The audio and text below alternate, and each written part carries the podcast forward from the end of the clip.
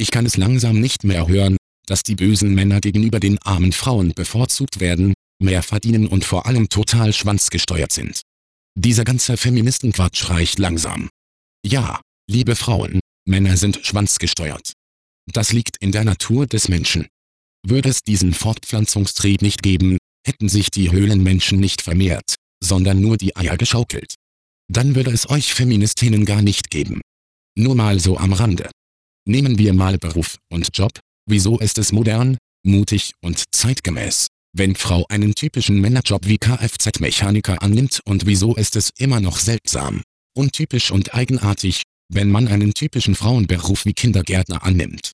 Stichwort Frauenquote in Unternehmen, wieso muss es so etwas geben? Wenn ich eine hohe Führungsposition habe, die mit sehr viel Stress, Belastbarkeit und Durchsetzungsvermögen verbunden ist, was eine Frau eventuell auf Dauer gar nicht schafft, muss sie aber wegen der Quote doch eingestellt werden.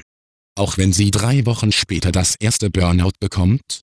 Ein weiteres Beispiel sind Kinder und Familie, eine Mutter die mit ihrem nackten Sohn badet, das Normalste der Welt.